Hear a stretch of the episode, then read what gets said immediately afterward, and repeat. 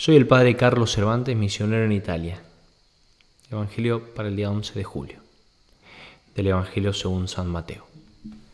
En aquel tiempo dijo Pedro a Jesús, Nosotros lo hemos dejado todo y te hemos seguido. ¿Qué nos va a tocar? Jesús les dijo, Os aseguro que cuando llegue la renovación y el Hijo del Hombre se siente en el trono de su gloria, también vosotros, los que me habéis seguido, os sentaréis en doce tronos para regir a las doce tribus de Israel. El que por mí deja casa, hermanos o hermanas, padre o madre, mujer, hijos o tierras, recibirá cien veces más y heredará la vida eterna. Palabra del Señor, gloria a ti, Señor Jesús. Queridos hermanos, celebramos hoy la fiesta de San Benito, patrono de Europa, fundador de los benedictinos y de las benedictinas. San Benito tuvo la difícil tarea de vivir en un cambio de época increíble. El imperio romano había caído, los bárbaros habían tomado el poder, la cultura había decaído. Y en esas circunstancias Benito supo transmitir el mensaje de Jesucristo. La santidad es un llamado para todos. Dios quiere que todos los hombres se salven y lleguen al conocimiento de la verdad.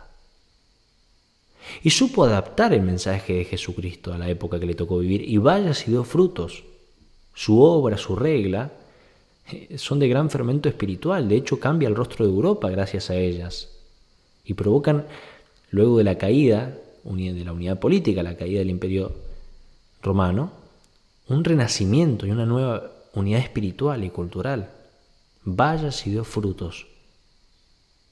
Ahora bien, Benito adapta el mensaje de Jesucristo, lo transmite adaptado, pero no lo traiciona no lo traiciona, es completamente distinto adaptar que traicionar. Nuestra época, queridos hermanos, está marcada por muchas cosas, pero nuestra época principalmente está marcada por una profunda crisis de fe. De fe en el sentido más simple de la palabra, en creer en Dios, en el sentido de creer en la vida eterna, en el juicio eterno, en el sentido de creer que Dios interviene en nuestras vidas. Sí, de hecho, son pocos hoy los sacerdotes que siguen hablando de que los milagros existen, que hay vida después de la muerte, que hay resurrección de la carne. Y si bien no se niega, muchas veces explícitamente, algunas veces sí, en el fondo no se habla porque no se cree. Y claro que si los que tienen que creer y enseñar no creen ni enseñan, ¿cómo van a creer los otros? Y por eso vivimos muchas veces como paganos. E incluso los católicos practicantes podemos vivir como paganos. No está en nuestro horizonte Dios. No está en nuestro pensamiento cotidiano el aceptar la cruz, los sufrimientos, la enfermedad. No está en pensar en cada... No, no pensamos cada día en la vida eterna, en que debemos gozar con Dios eternamente en el cielo. Y por eso es un cambio profundísimo de época el que nos toca vivir. Ahora bien, lo que tenemos que hacer es adaptarnos a esta nueva sociedad, a esta nueva época, pero una adaptación que no sea traición. No una adaptación que le diga al hombre moderno el pecado no existe. Y si el cielo existe, porque de hecho algunos ponen en duda que el cielo exista, todo el mundo va al cielo, sin distinción. Me decía un niño hace una semana en un campamento, padre, ¿usted cree en Dios y en el cielo? Le digo, sí, por supuesto. Y me dice, ah, porque a mí el padre, el sacerdote en el catecismo, me dijo que tenemos que portarnos bien porque si Dios existe, iremos al cielo y gozaremos con Él. Y si no existe, por lo menos habremos sido buenas personas en la tierra. Queridos hermanos, tenemos que adaptar el mensaje de Jesucristo, pero sin traicionar el mensaje de Jesucristo. Y por eso, en esta época tan difícil que nos toca vivir, profundamente secularizada, profundamente atea, lo que tenemos que hacer precisamente es presentar con firmeza, con franqueza, sin miedo, sin vergüenza, nuestra fe. Creemos en Dios. ¿Saben qué? Creemos en la vida eterna. Creemos en la misericordia divina y en el juicio divino. Creemos que hay vida después de la muerte. Creemos que nuestros actos tendrán una consecuencia para después de esa muerte.